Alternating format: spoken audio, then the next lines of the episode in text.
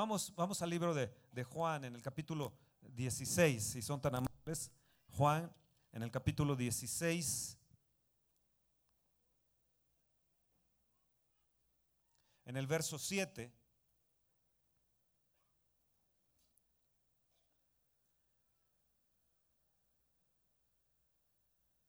Pero yo os digo la verdad, os conviene que yo me vaya. Porque si no me fuera, el consolador no vendría a vosotros, mas si me fuera, os lo enviaré. Y cuando Él venga, convencerá o va a redarguir, va a traer convicción al mundo de pecado, de justicia y de juicio.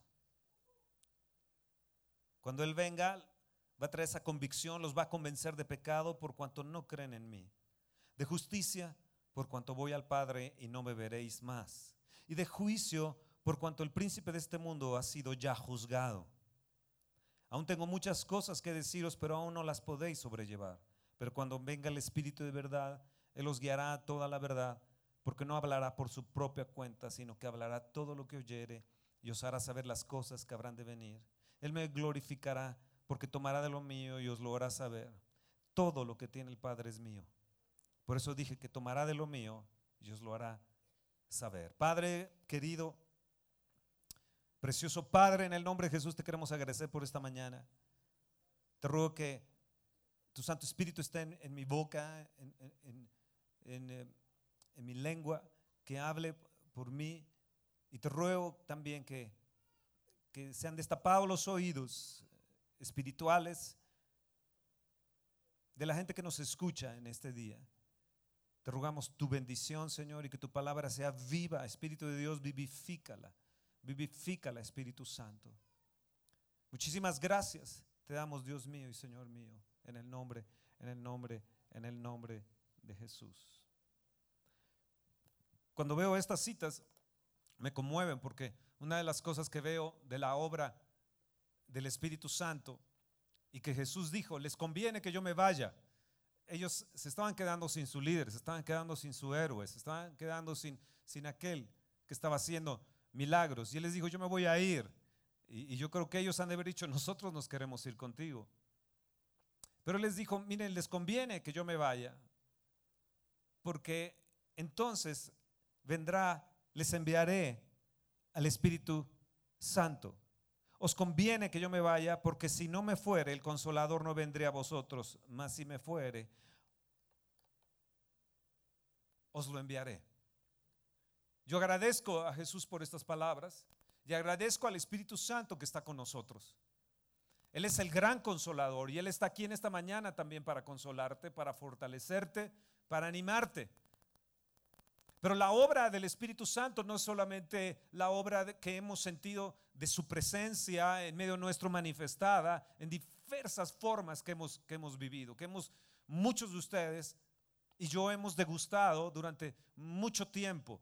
Eh, tardaríamos, creo, días y días, incluso es para hacer eh, un libro, libros de, de lo que Dios ha hecho con cada uno de nosotros y la historia de esta congregación.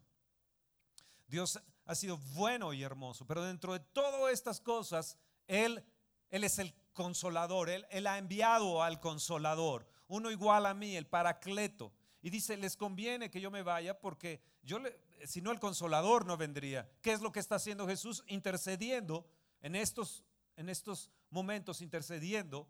Y es lo que hace a la diestra del Padre, intercediendo por ti y por mí, intercediendo por este mundo. Y esa obra que Jesús hace es importante, pero la obra del Espíritu Santo aquí en esta tierra es también muy, muy, muy importante, porque nos habla que Él es el consolador, Él es el gran consolador. Y muchas veces la manifestación del Espíritu de Dios viene con poder, viene con potencia, caemos bajo su, su, poder, pero muchas veces la obra de Él es interna también. Y es algo que no nos debemos de olvidar, que Él es consolador y Él está en todos momentos, nuestras angustias, en nuestras debilidades, en nuestro dolor. Él está aquí para fortalecernos, ayudarnos, animarnos, levantarnos. Él es el gran consolador. A veces la gente dice, es que yo me siento solo, estoy solo. Y yo digo, es que no oíste lo que Jesús dijo, que Él siempre estaría con nosotros hasta el fin. es que no has sabido que el Espíritu Santo está en ti, que tú eres templo del Espíritu Santo de Dios. El Espíritu Santo ha venido. Antes Él se manifestaba sobre la gente y hoy sigue manifestándose sobre la gente, pero también está en nosotros y Él se manifiesta en nosotros y habla dentro de nosotros. Así que Él es el que nos consuela en esas noches oscuras, en esos eh, días de tormentas, en, esos, en, esa, en esas situaciones trágicas. Él está ahí para, para consolarnos, para fortalecernos. Y yo creo que cada uno de nosotros hemos vivido esos, esos tiempos, esos, esas, esas situaciones que, que no sabemos hacia dónde acudir, ni a quién hablar, ni, ni eh, o qué consejo recibir. Y de repente viene Él y, y nos abraza, nos consuela. Por eso es importante relacionarnos con el consolador. Así que agradezco porque el Espíritu Santo fue enviado por Jesús. Él está aquí. Él está aquí para ayudarte, Él está aquí para fortalecerte y Él está aquí para guiarte también. Pero cuando venga el consolador, dijo Jesús en Juan 15, 26, a quien yo enviaré del Padre, el Espíritu de verdad, el cual procede del Padre, Él dará testimonio acerca de mí y vosotros daréis también testimonio.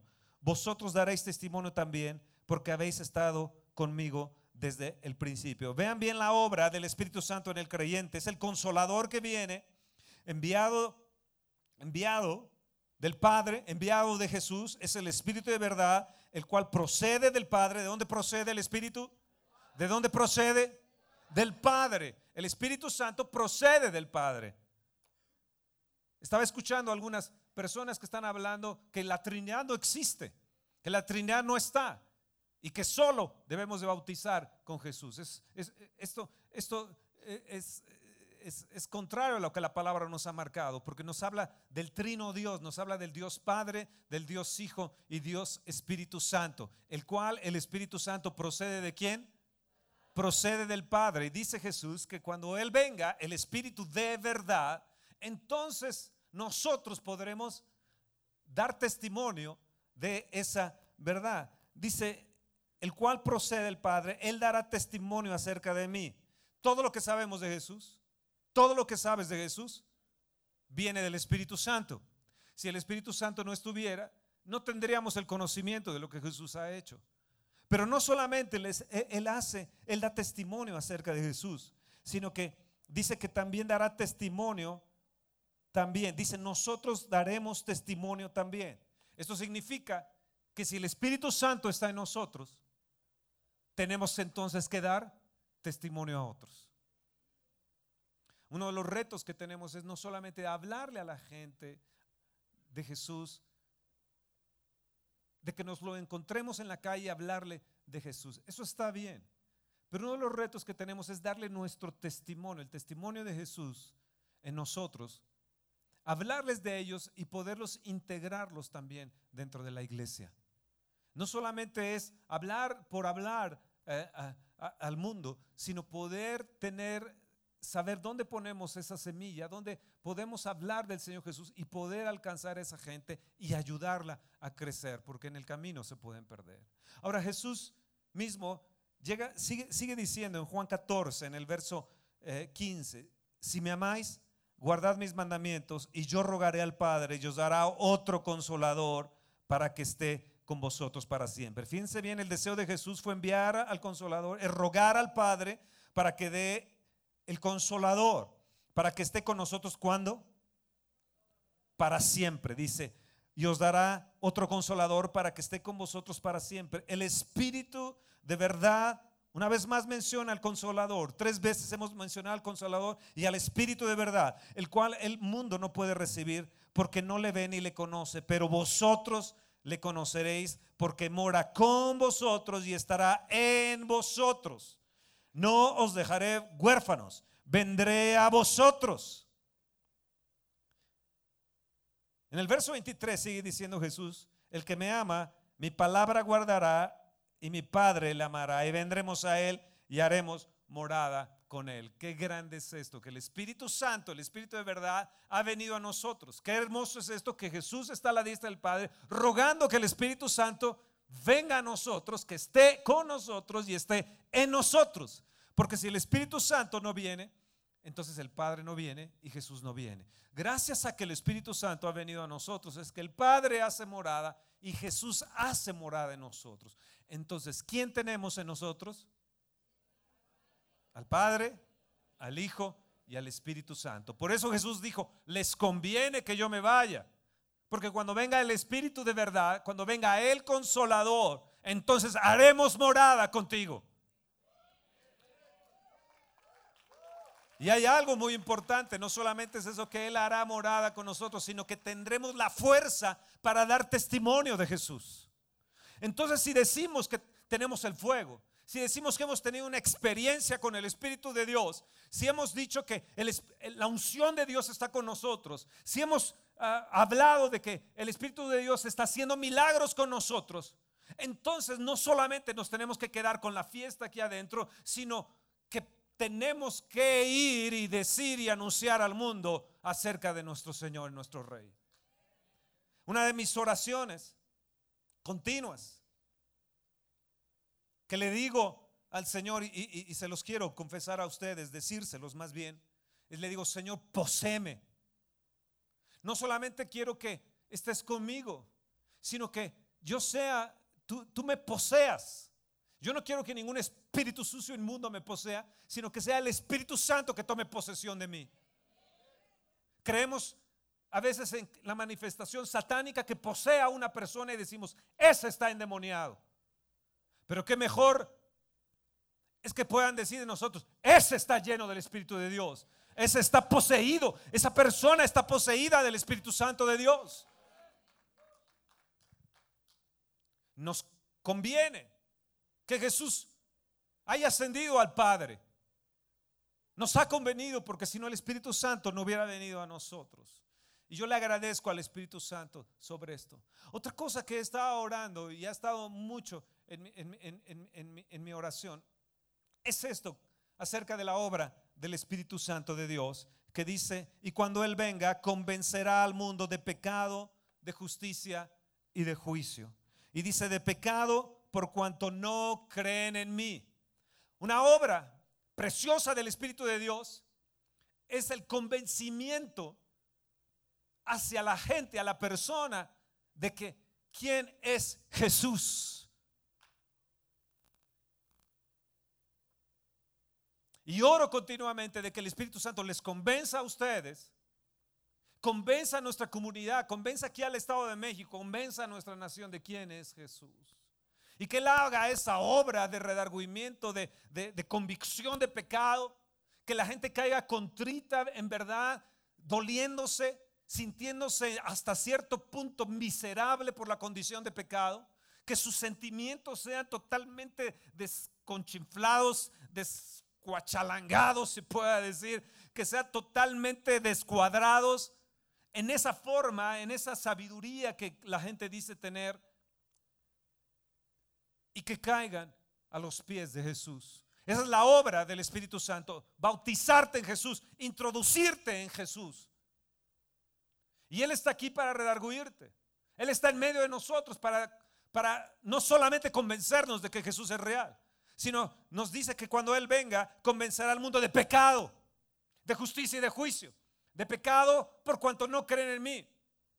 Y cuando leo esto de que no creen en mí, yo digo, Dios, es que tal vez esa persona fue una, una persona buena. Tal vez no fue un hechicero, un adúltero, un, matón, pero fue una persona incrédula. Y e incredulidad, ¿sabían ustedes que es pecado? Dice, por cuanto no creen en mí. Yo le digo, Dios, necesitamos creer. Jesús, yo, quiero creer más en ti. Quiero creer que tú eres un Dios de poder, un Dios todopoderoso, que todo lo puedes, que puedes arreglar nuestra situación, que puedes arreglar cada, cada, cada vida. Ayúdame a creer, Señor. Convénceme, Espíritu Santo. Hoy necesito que tú me convenzas. Hoy necesito estar convencido de que tú eres real, de que tú me sanas, de que tú me das fuerza, de que tú me das fuerza en la debilidad. Yo quiero estar convencido. Yo quiero estar convencido, Espíritu Santo, y por favor, convénceme que tú vas a cambiar la situación y que el pecado se irá de mi vida y toda la situación de pecado que, enfrentemos. Ahora, quiero que vean Romanos en el capítulo, capítulo 1. No sé si están poniendo en las pantallas. Romanos en el capítulo 1.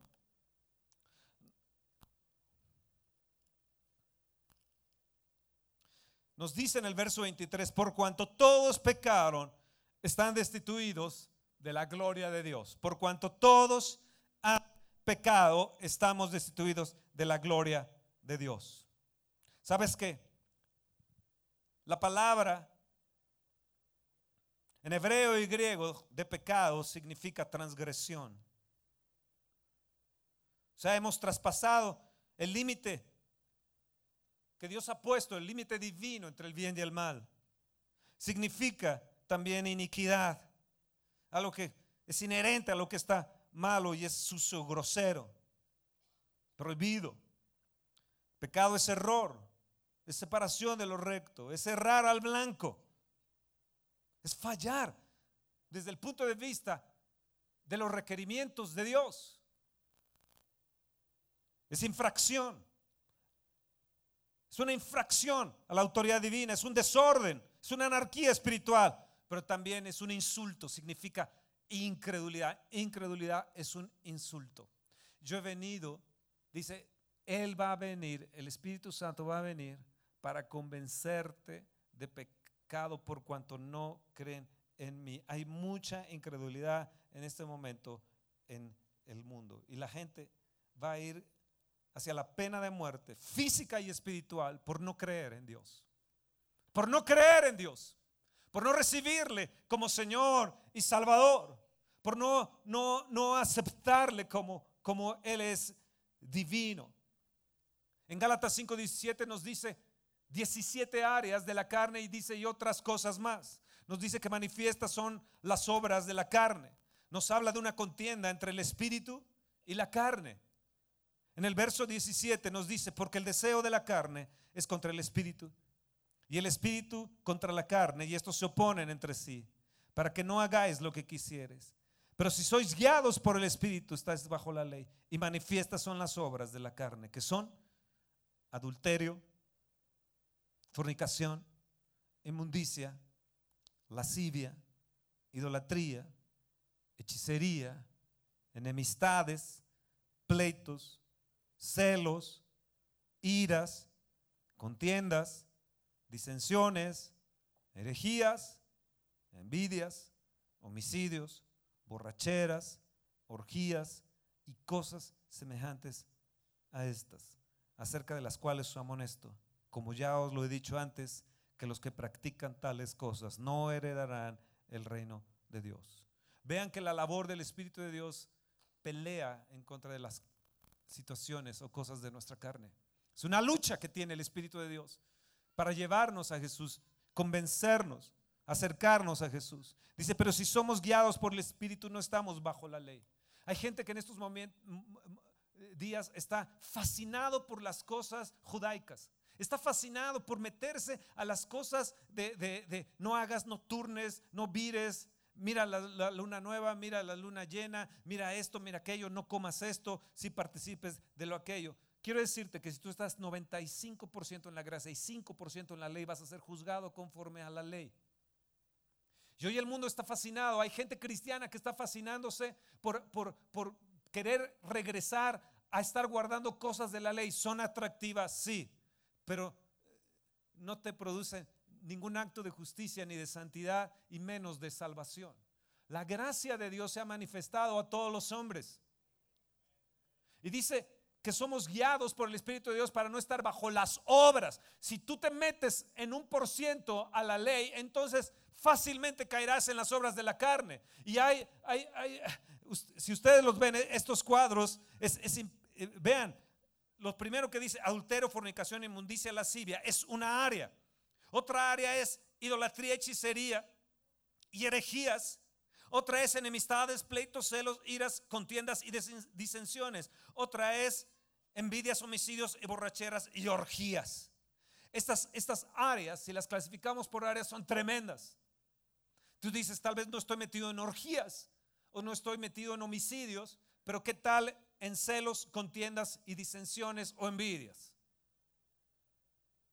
Ahora, el Espíritu Santo viene, viene, y yo le pido al Señor que hoy te convenza de pecado. Yo le pido que hoy seamos convencidos, que tú que me estás escuchando, seas convencido por el Espíritu Santo de Dios, que debes de dejar los pleitos, las enemistades, los el estar juzgando a los otros, y te metas con el Espíritu de Dios y le pidas, Espíritu de Dios, poséeme.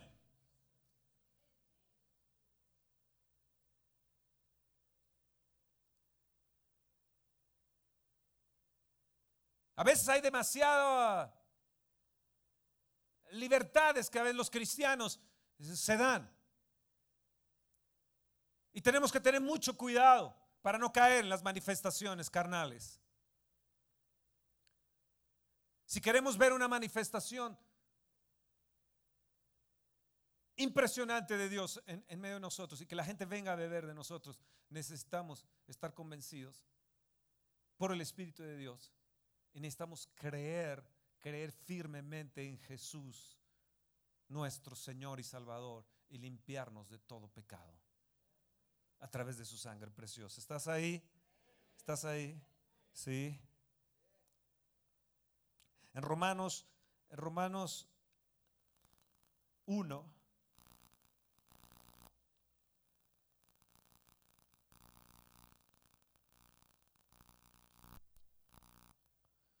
nos dice en el verso 28, y como ellos no aprobaron tomar, tener en cuenta a Dios, Dios los entregó a una mente reprobada para hacer cosas que no convienen, estando atestados de toda injusticia, fornicación, perversidad, avaricia, maldad, llenos de envidia, homicidios, contiendas, engaños, malignidades, murmuradores, detractores, aborrecedores de Dios, injuriosos, soberbios, altivos, inventores de males, desobedientes a los padres, necios, desleales, sin afecto natural, implacables, sin misericordia, quienes habiendo entendido el juicio de Dios, que los que practican tales cosas son dignos de muerte, no solo las hacen, sino que también se complacen con los que las practican.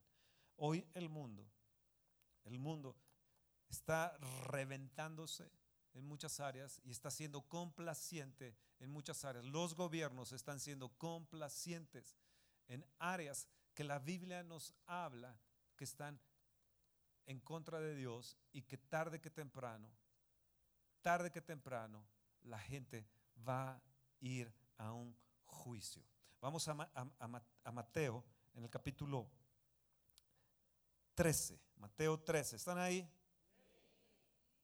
Qué bueno que viniste hoy. Mateo 13. Mateo 13 en el verso 36. Entonces, despedida la gente, entró Jesús en la casa y acercándose a él sus discípulos le dijeron, explícanos la parábola de la cizaña del campo. Respondiendo les dijo, el que siembra la buena semilla es el Hijo del Hombre, el campo es el mundo, la buena semilla son los hijos del reino y las cizañas son los hijos del malo. El enemigo que la sembró es el diablo, la ciega es el fin del siglo y los segadores son los ángeles. De manera que como se arranca la cizaña y se quema en el fuego, así será en el fin de este siglo. Enviará al Hijo del Hombre, a sus ángeles y recogerán de su reino a todos los que sirven de tropiezo y a los que hacen iniquidad y los echará en el horno de fuego y ahí será el lloro y el crujir de dientes. Entonces los justos resplandecerán como el sol en el reino de su Padre, el que tiene oídos para oír. Si tú confiesas tu pecado y te acercas al Señor y Señor, yo no quiero tener estas 20 áreas que leímos en Romano, las 17 áreas que leímos en, en, en, eh, en Gálatas 5, eh, Señor, y, y, otras cosas más que contamos y leemos acerca del pecado y acerca de, de, de las obras de la carne, amados míos, no seríamos salvos, solamente es por gracia que somos salvos. Pero tú y yo que creemos que podemos hoy ser rearguidos por el Espíritu de Dios, tenemos que entender que un día vamos, vamos a enfrentar un juicio. Y Dios va a arrancar la cizaña, la va a quitar, Dios va a enviar a sus ángeles, va a ser una gran separación, pero nosotros los que creemos vamos a resplandecer en el reino de nuestro Padre.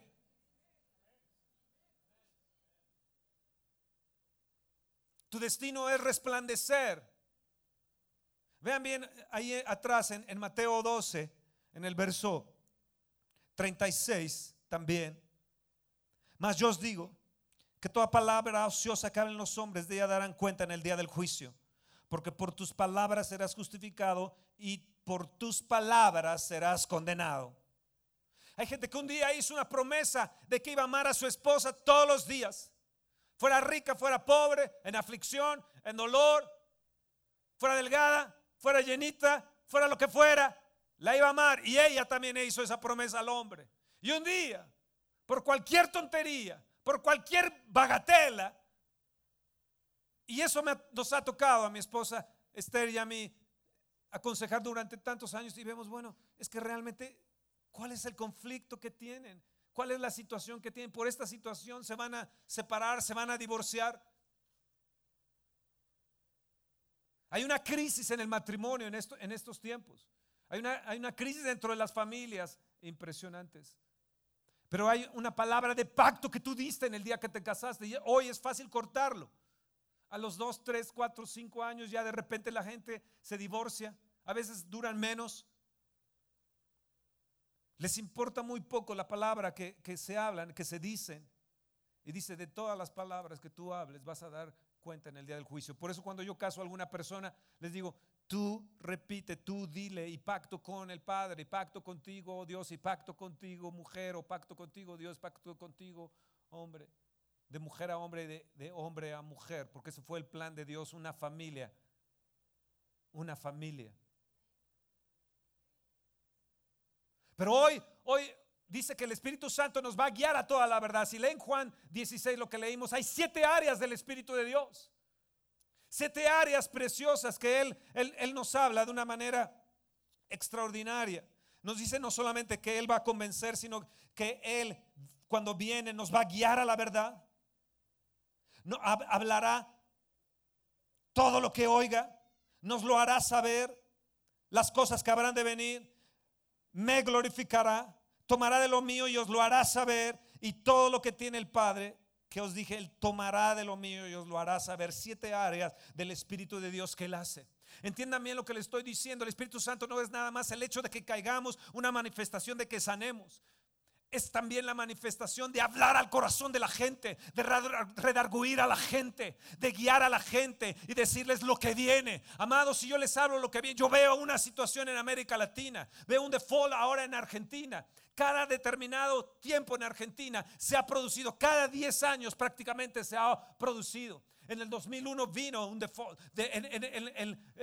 ahora, eh, en estos días se ha pronunciado también. Vemos a Venezuela cómo están. Vemos situaciones como está sucediendo en Ucrania y en otra, en otra región, en mismo Gaza, en mismo Israel, lo que, está, lo que está aconteciendo y el mundo volteándose contra el mismo Israel.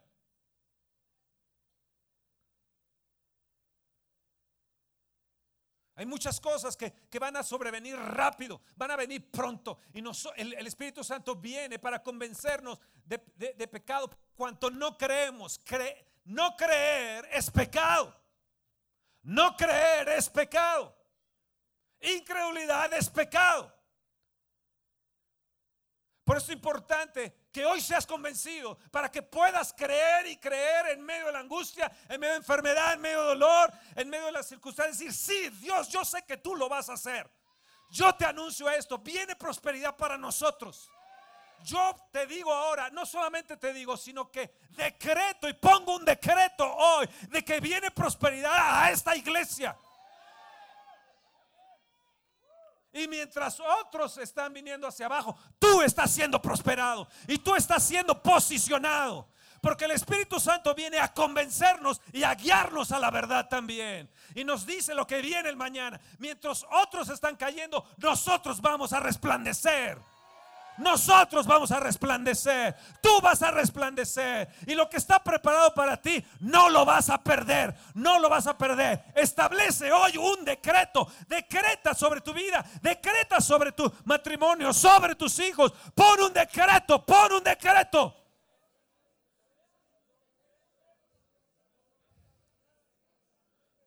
Señor, hoy establecemos un decreto de que el Espíritu Santo viene a convencer nuestra comunidad, nuestros municipios. Viene a convencer a Tlanepantla, Naucalpan, Atizapana, Gilotzingo, a, Villa Nicolás Romero, a Santa Fe, a Interlomas, Señor, a todas las regiones, a, a, Cuautitlán, a Coacalco, a Catepec. Yo declaro que gente vendrán y correrán convencidos por el Espíritu Santo. Vendrán y correrán y correrán redarguidos. Pero también pongo un decreto que se restituirá lo que hemos perdido y decreto que vienen cosas maravillosas y grandes. Y decreto que el diablo no podrá tocarnos, sino que estaremos rodeados de fuego, murallas de fuego a nuestro alrededor.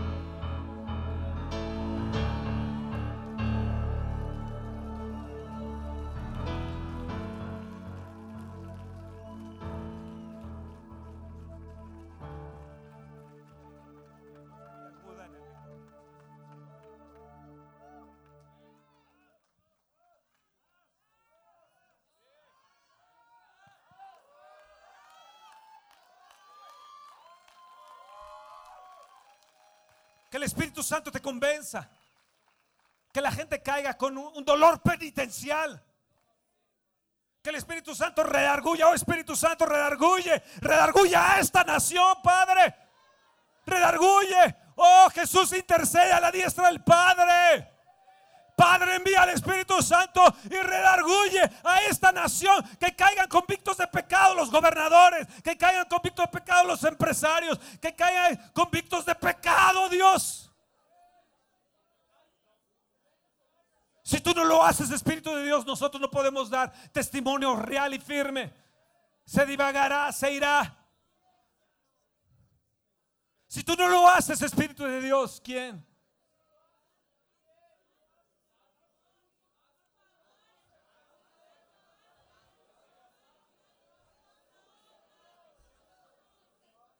¿Quién lo podrá hacer allá en Villa del Carbón? ¿Quién lo podrá hacer en, Guadalajara? ¿Quién lo podrá hacer en Acámbaro? ¿En Moroleón? ¿Quién lo podrá hacer en León?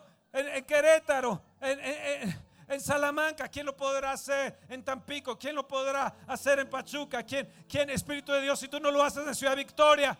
Allá en Roma, Texas, en Veracruz, en Mérida. Si tú no lo haces, Señor, allá en Guerrero. Si tú no lo haces, Señor, en Puebla. Si tú no lo haces, Señor, si tú no lo haces en el Distrito Federal. Dios, si tú no lo haces en esta nación. Entonces estamos fritos, oh Jesús.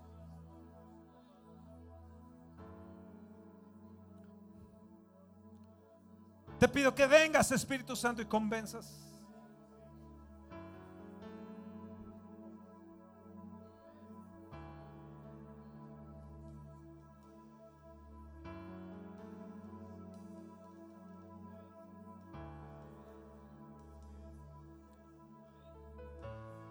Amado Señor. A veces divagamos mucho en nuestras oraciones. Ven y convence, Señor. Si tú me has dicho, Fernando, ¿de qué es lo que has estado orando? Le digo, Señor, poseme. Pero otra cosa que le he dicho, Señor, convéncelos, convéncelos. ¿Hasta cuándo tienes que tú ser convencido de que la adoración es importante? ¿Cuándo tienes que ser tú convencido de, llegar temprano? ¿Cuándo es que tú tienes que ser convencido de, que el servicio es algo precioso que te, que te pone por encima de los demás? El servir te bendice, te ayuda, te pone por arriba, no te pone por debajo. Si quieres ser grande, aprende a servir. ¿Hasta cuándo? ¿Hasta cuándo, Espíritu de Dios, podrá ser convencido este pueblo? Estos mexicanos, oh Dios. ¿Hasta cuándo, Dios, tendremos que cerrar nuestra boca, tapar nuestra boca de que estamos causando enemistad con los demás, que estamos causando pleito con los demás? Que es pecado, que es pecado cuando eres celoso, eres codicioso, envidioso, arrogante, orgulloso, pagado de ti mismo. Es pecado, es pecado. Dice que Él viene a, a convencernos a convencernos, a redarguirnos, a que recapacitemos para que creamos en Él, de que Él nos puede limpiar de todo pecado. Pleitos continuos en el matrimonio, pleitos continuos contra tus padres, contra tus hijos, pleitos y pleitos y pleitos y enemistades con tus propios familiares, con tus propios primos, parientes. Pleitos y pleitos.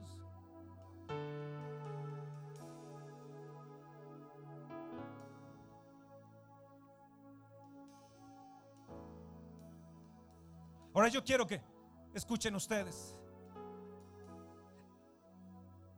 Yo quiero que vean bien esto.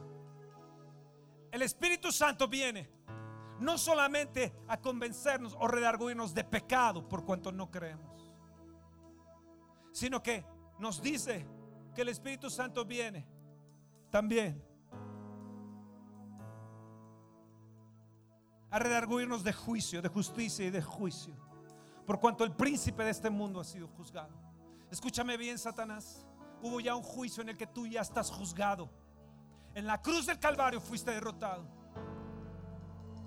Tu destino es el mismo infierno y a tus principados y potestades y gobernadores y huestes. El príncipe de este mundo ha sido juzgado. Su sistema ha sido juzgado. Pero Hebreos 9:27 nos dice que está establecido que los hombres mueran una sola vez y después de esto el juicio. Y después de esto el juicio.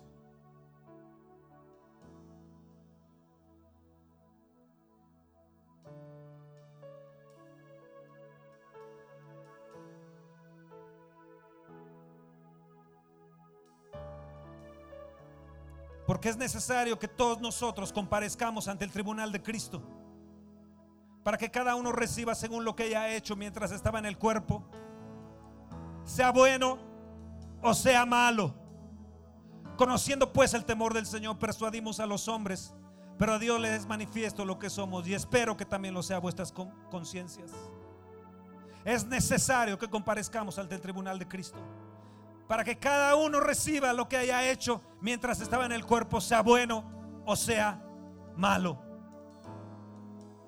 Un día estaremos ante el tribunal de Cristo y seremos llamados.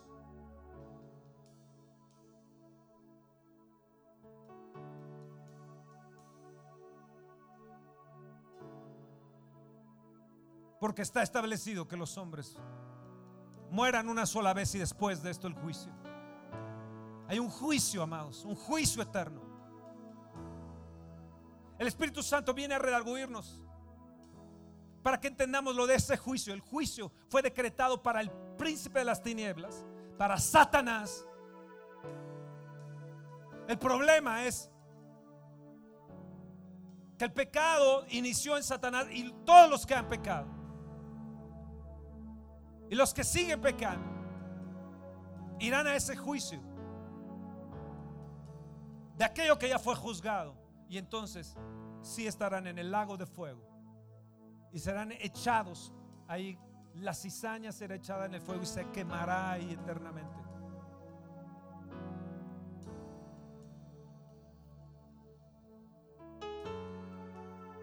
Porque nadie puede poner otro fundamento que el que está puesto, el cual es Jesús, Jesucristo.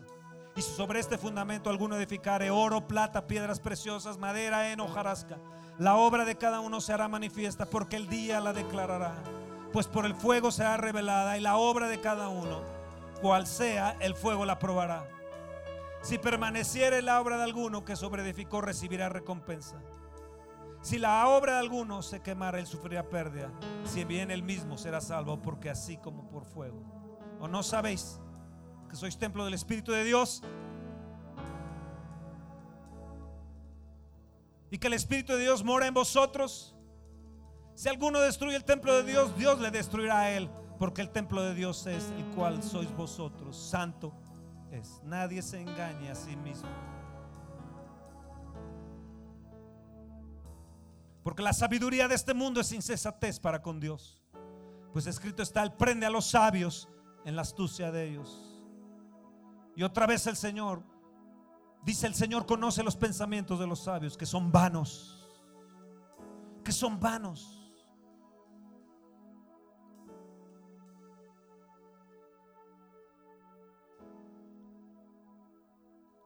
Un día vamos a estar ante Él. Un día vamos a comparecer ante Él. Y cuando el Hijo del Hombre venga en su gloria y todos los santos ángeles con Él, entonces se sentará en su trono de gloria. Y serán reunidos delante de Él todas las naciones y apartará los unos de los otros como aparta el pastor las ovejas de los cabritos. Y pondrá las ovejas a su derecha y los cabritos a su izquierda. Entonces el rey dirá a los de su derecha, venid, venid benditos de mi Padre, heredad del reino preparado para vosotros desde la fundación del mundo. Y entonces dirá a los de la izquierda, apartaos de mí, malditos al fuego, eterno preparado para el diablo y sus ángeles. Si sí, el juicio ha sido decretado para el príncipe de las tinieblas, para el príncipe de este sistema. Pero muchos en su pecado le han querido seguir. Y Él les dice, apartaos de mí, malditos al fuego eterno, preparado para el diablo y sus ángeles. Porque tuve hambre y no me diste de comer. Tuve sed y no me diste de beber. Fui forastero y no me recogiste. Estuve desnudo y no me cubriste. Enfermo y en la cárcel y no me visitaste. Entonces ellos le responderán diciendo, Señor, cuando te vimos hambriento sediento y forastero y desnudo, enfermo, o en la cárcel y no te servimos, entonces les responderéis diciendo, de cierto digo, que cuanto no lo hiciste a uno de estos más pequeños, tampoco a mí me lo hiciste. Irán estos al castigo eterno y los justos a la vida eterna.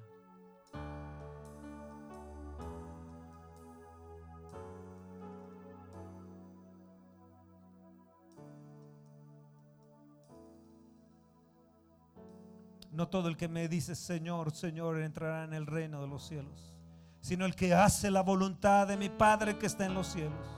Muchos me dirán en aquel día, Señor, Señor, ¿no profetizamos en tu nombre? Y en tu nombre echamos fuera demonios. Y en tu nombre hicimos muchos milagros.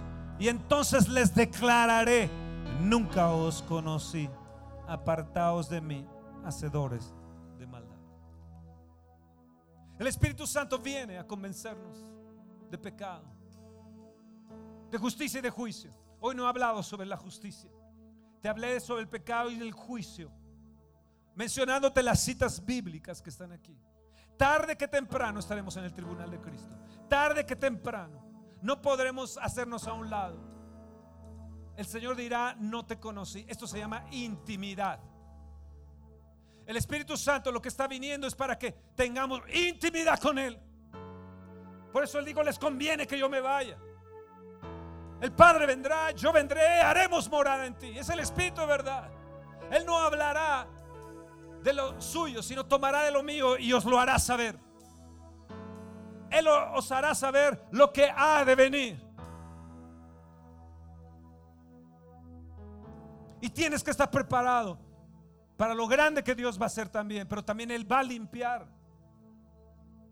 Y hoy en esta mañana, Él te está redarguyendo para que seas limpiado, para que dejes de estar jugando al carnalito, para que dejes de estar jugando en el, internet, coqueteando en el internet, llenándote de lascivia en, en las redes sociales. Redarguye, Espíritu de Dios. Redarguye Espíritu de Dios. Redarguye Espíritu Santo. Si tú no lo haces, yo no puedo, Señor. A mí me toca dar testimonio de ti. Pero tú eres el que haces la obra.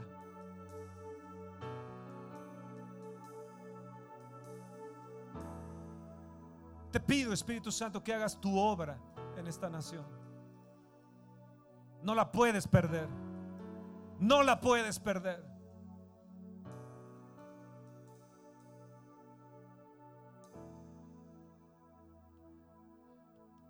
No la puedes perder. Señor, hoy atraviesa con tu palabra nuestros corazones, nuestra alma, nuestros sentimientos. Y que esta palabra sea repetida en sus corazones hora tras hora, en la noche, en el día, en la semana, momento tras momento.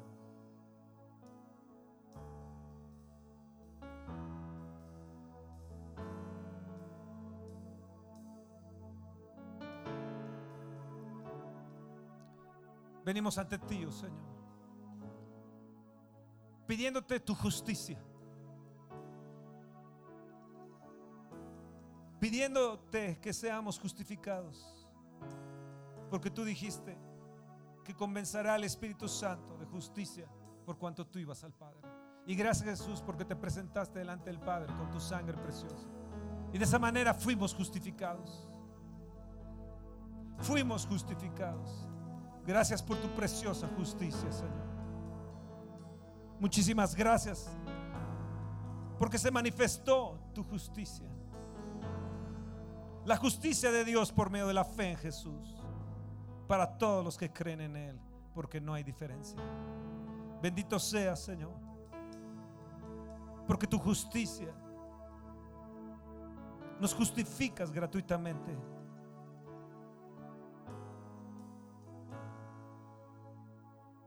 Porque tu justicia y tu justificación son nuestros enseres de marcha, inseparables,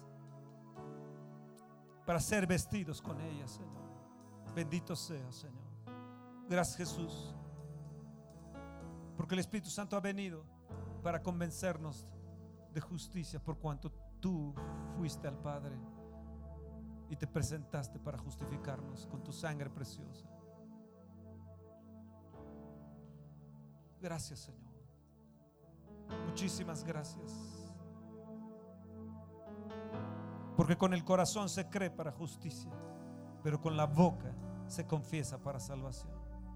Porque la escritura dice, todo aquel que en él creyere no será avergonzado porque no hay diferencia entre judío y griego, pues, pues Él es el mismo, el Señor de todos, es rico para con todos los que le invocan. Porque todo aquel que invocar el nombre del Señor será salvo. Señor, hoy invocamos tu nombre, pidiéndote perdón por nuestros pecados, por cada acto carnal que hemos tenido, por cada obra o manifestación de nuestra carne sin control.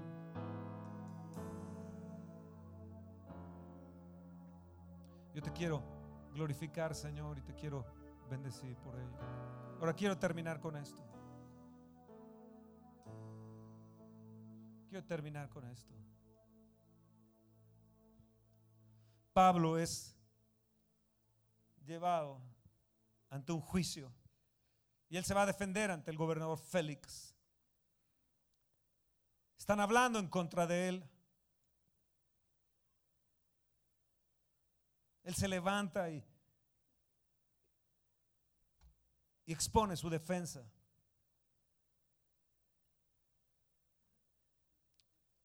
Cuando comparece por segunda vez ante Félix, nos dice la escritura que en Hechos 24, 24, algunos días después, viniendo Félix con Drusia, su mujer, que era judía, llamó a Pablo y le oyó acerca de la fe en Jesucristo.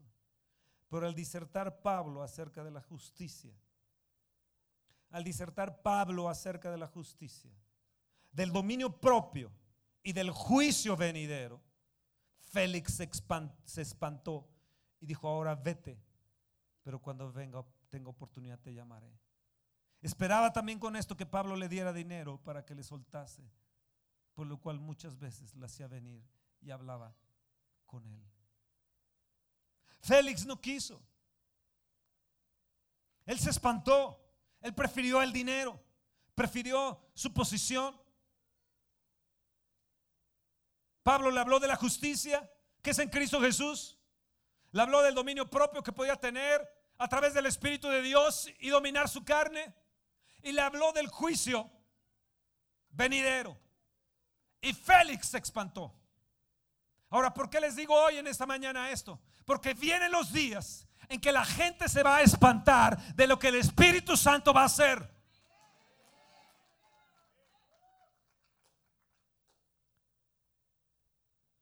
Aún sean gobernadores como Félix, que no quiso arrepentirse ni quiso la justicia y desechó el juicio, lo que venía para él el juicio eterno. Ahora mismo debe estar eternamente lamentándose de no haber recibido esa palabra de Pablo y haber preferido el dinero. Hay muchos que se van a espantar a- aún gente en posiciones altas de lo que Dios va a hacer.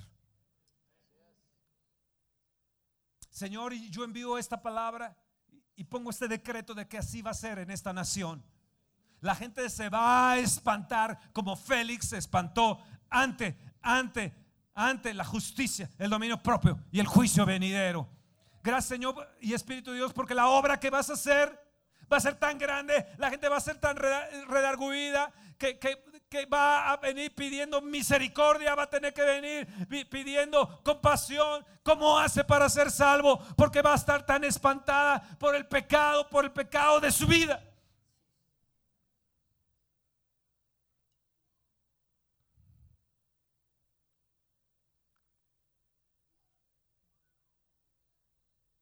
Y ahora ya no sé ni cómo terminar esto. Pero que Dios tenga misericordia de nosotros, que perdone nuestros pecados y que podamos presentarnos delante de Él, limpios con su sangre, y que Él nos pueda decir, venid benditos de mi Padre, yo sí te conozco, yo sí te conozco. Vengan a resplandecer. Cuando estemos delante del Padre, todos los que hemos sido redimidos por su sangre, nos dirá, venid benditos de mi Padre. Tal vez le diremos, Señor, pero no te acuerdas que yo hice esto. Mi sangre te ha borrado. Tus pecados, tu historial de pecados se ha borrado. Venid benditos de mi Padre. Venid benditos de mi Padre. Yo, lo, yo hablo a ustedes y les digo, todos los que se arrepientan y en verdad se entreguen al Señor y dejen sus manifestaciones carnales y se arrepientan de sus pecados. Les puedo decir, venid benditos de mi Padre al reino preparado para vosotros. Y el reino preparado para nosotros va a ser con grandes manifestaciones también aquí en, en tu tiempo, en nuestro tiempo. Oh, gloria a Dios. Vamos, apláudele al Señor. Apláudele al Señor. Vamos, pónganse de pie. Pónganse de pie. Glorifiquemos al Rey. Vamos, exaltémosle, glorifiquemos al Rey. Bendigamos al Señor, al Rey de Reyes.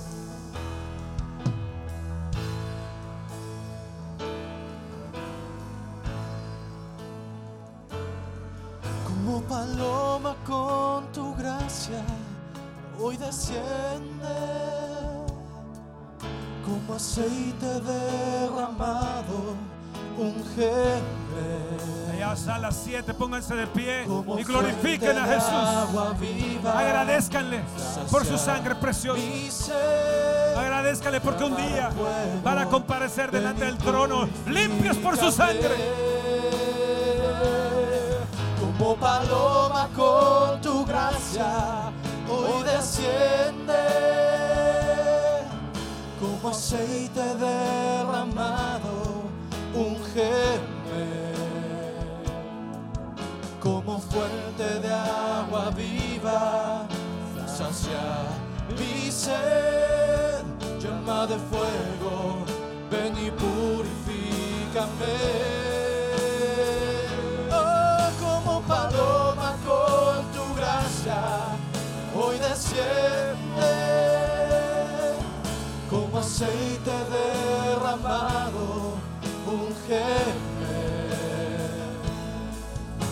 como fuente de agua viva, sacia mi sed, llama del fuego, ven y purifícame.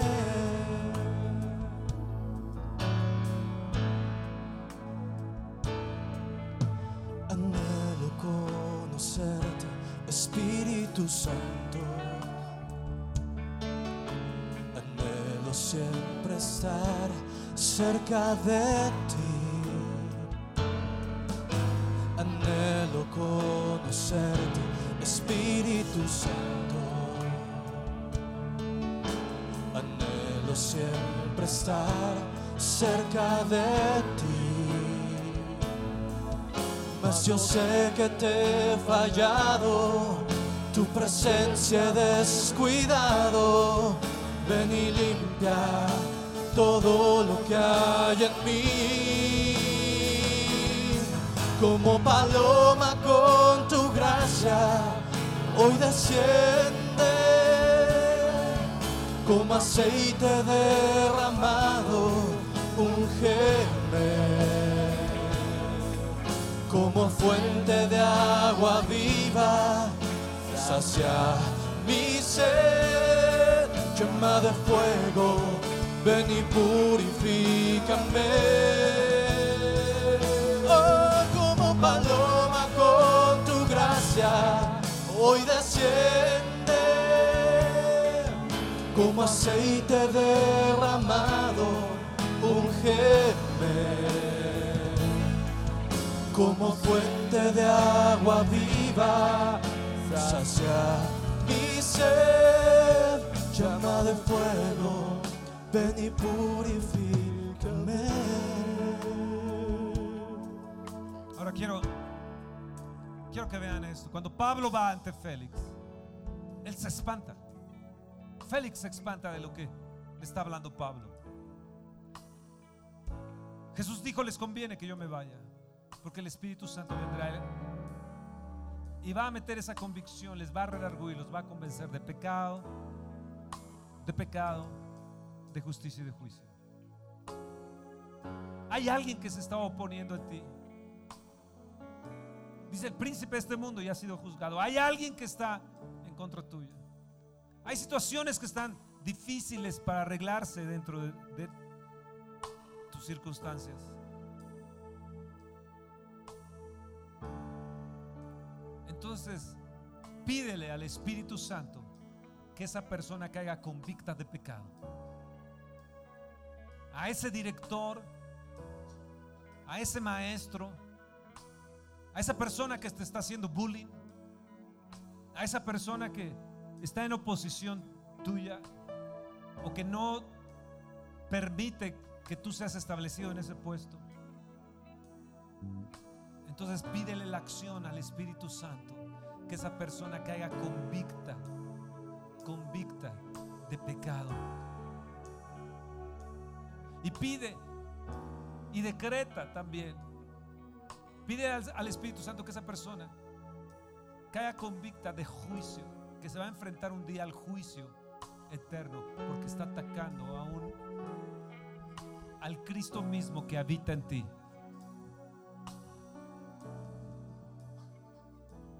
La agarraron. La agarraron. La agarraron. No solamente es el hecho que va a venir y les convence de pecado para que reciban a Jesús, sí, sí, sí. También a nosotros. Pero también es el hecho que dejemos al Espíritu de Dios y le pidamos que obre en esas tres acciones de Él ante esa gente en oposición tuya. ¡Ey!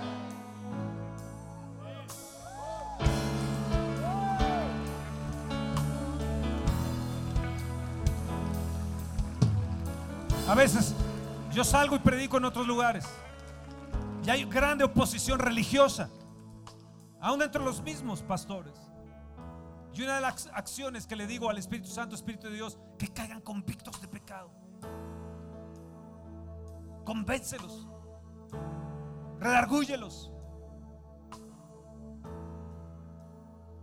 Dale de cachetadas a sus sentimientos.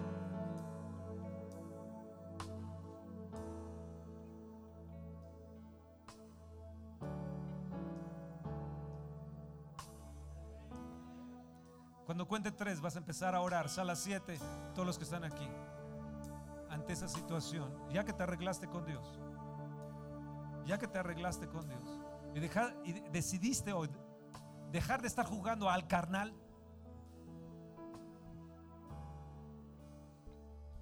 entonces ahora tienes derecho en el nombre de Jesús a pedir que esa oposición al Espíritu Santo establezca esas tres áreas a las cuales Él viene a redarguir de pecado, de justicia y juicio. ¿Me entienden lo que les, les he enseñado hoy? ¿Me entienden lo que les he enseñado?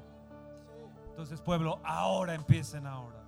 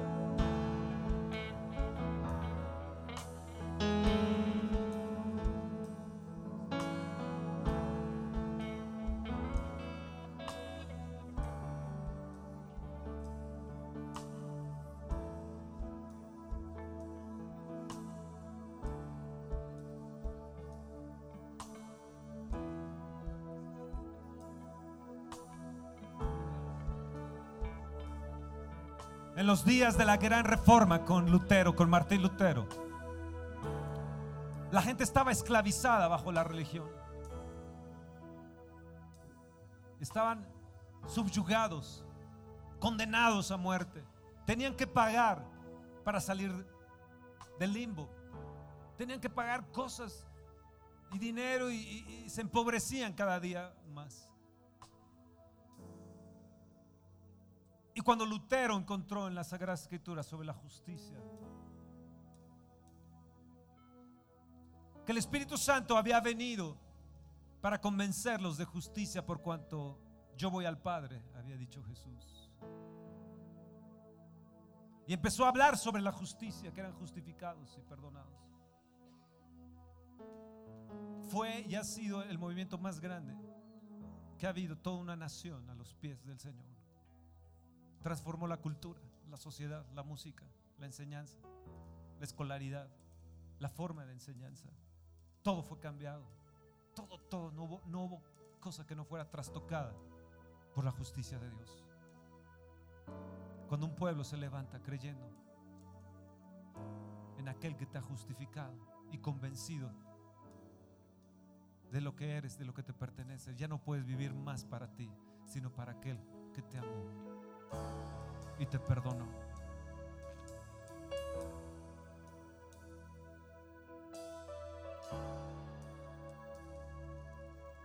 El Espíritu Santo te va a guiar. Nos va a decir lo que va a suceder. Llamados, cuando veo a las multitudes que se están convulsionando en los países, viene una de las cosas fuertísimas, muy fuertes, bajo un sistema, bajo un yugo de un sistema. Todo se está encaminando hacia un control en el mundo. Cuando vemos una reforma fiscal como la de México y vemos un sistema anticristo cada vez apretando cada vez más y más, veo también que viene el tiempo en que los justos resplandecerán.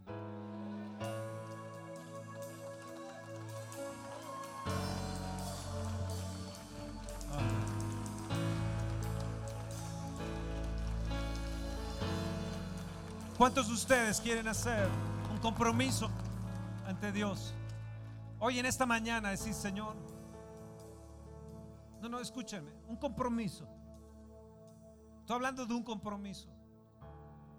Decir, Señor, yo llegaré primero. Yo voy a dejar la carnalidad.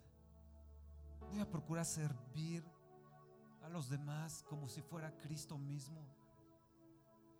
Voy a comprometerme a orar, ayunar, a buscarte a ti, Señor, para que tú te manifiestes gloriosamente. A tener comunión y a buscarte íntimamente. A ser portador de tu presencia.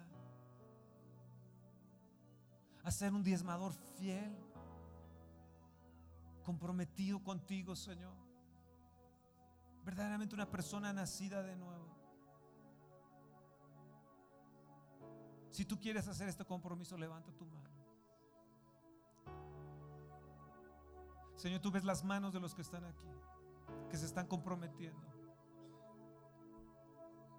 para bajar tu presencia, para llevar tu unción, para resplandecer con el rostro de Cristo en ellos, para dejar las áreas de la carne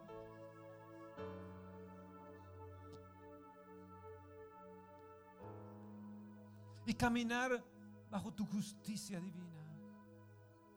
Señor, nos comprometemos a vivir en santidad, a ser santos como tú eres santo. Sabemos que pronto vienes, Señor. Sabemos que pronto vienes. El mundo está dando sus señales y nos está diciendo que pronto vienes. Señor Jesús, queremos estar, ser como la novia, virgen y santa, una iglesia pura y sin mancha, a dejarnos de tonterías y de niñera, de niñeces, de madurar en, en ti, Jesús. Espíritu Santo, sin ti no lo podemos hacer. Ven, Espíritu Santo. Nos comprometemos a ser íntimos contigo, a buscarte, a hablar contigo, a tener comunión contigo. Porque quiero que llegue el día que cuando Cristo me llame al tribunal, me diga, yo te conozco, yo te conozco. Y yo sé, Espíritu Santo, que tú revelas a Jesús cada vez más en mí. Bendito seas. Espíritu Santo, porque procedes del Padre. Te amo. Yo me comprometo a amarte, a quererte, a desearte. Porque sé que tú no hablas de ti mismo, sino hablas de Jesús. Tú me llevas a Jesús. Me revelas a Jesús. Tomas de Él y me lo haces saber. Convénceme. Hoy quiero salir de aquí redarguido, convencido por ti. Y yo me comprometo a seguirte, a seguirte todos los días de mi vida. En el nombre de Jesús. Amén. Dale fuerte aplauso al Señor. Dios les bendiga. Dios les bendiga. Que tengan una mañana sensacional. Que donde vayan la gente caiga convicta de pecado. Con convicción de pecado. Sus familiares. Como que no nos queremos ir, ¿no? Escúchenme esto. Mi esposa y yo asistimos a un asilo en esta semana. Dos días estuvimos ahí en el asilo. Uno de los gentes que estaban ahí, una persona adulta, un maestro de orquesta, pero le dieron 20 eh, infartos cerebrales y el hombre, la orquesta llegó al asilo, tocó ahí para él. Ahí lo tienen arrojado su familia, un hombre de dinero, su familia de dinero, un gran artista, músico. ¿Y para qué? Y viéndolo y decía, ¿para qué?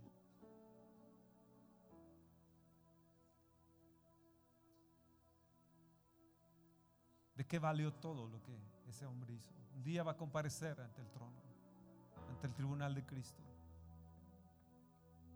Me preguntaba, ¿será salvo ese hombre?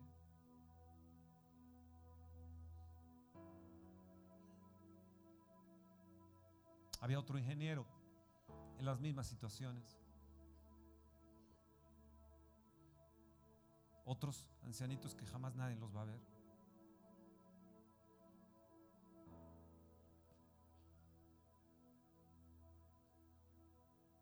Un día, un día vamos a estar con el Señor. Un día vamos a ser llamados todos nosotros a comparecer. Yo le pido al Señor que jamás seas como ese anciano o esos ancianos que vi ahí en ese asilo, sino que en un abrir y cerrar de ojos estés en la presencia del Señor. Y yo le pido al Señor que ustedes, mi esposa, mi hija, mi yerno, mi nieta Camila y todos ustedes, mis hijos espirituales, podamos eternamente gozarnos con el Señor. La vida es tan rápida, tan rápida. Por último quiero decirles, el rey ya viene. Dios los bendiga. Dios los bendiga.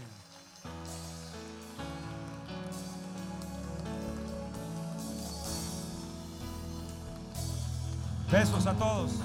Dios les bendiga. Besos.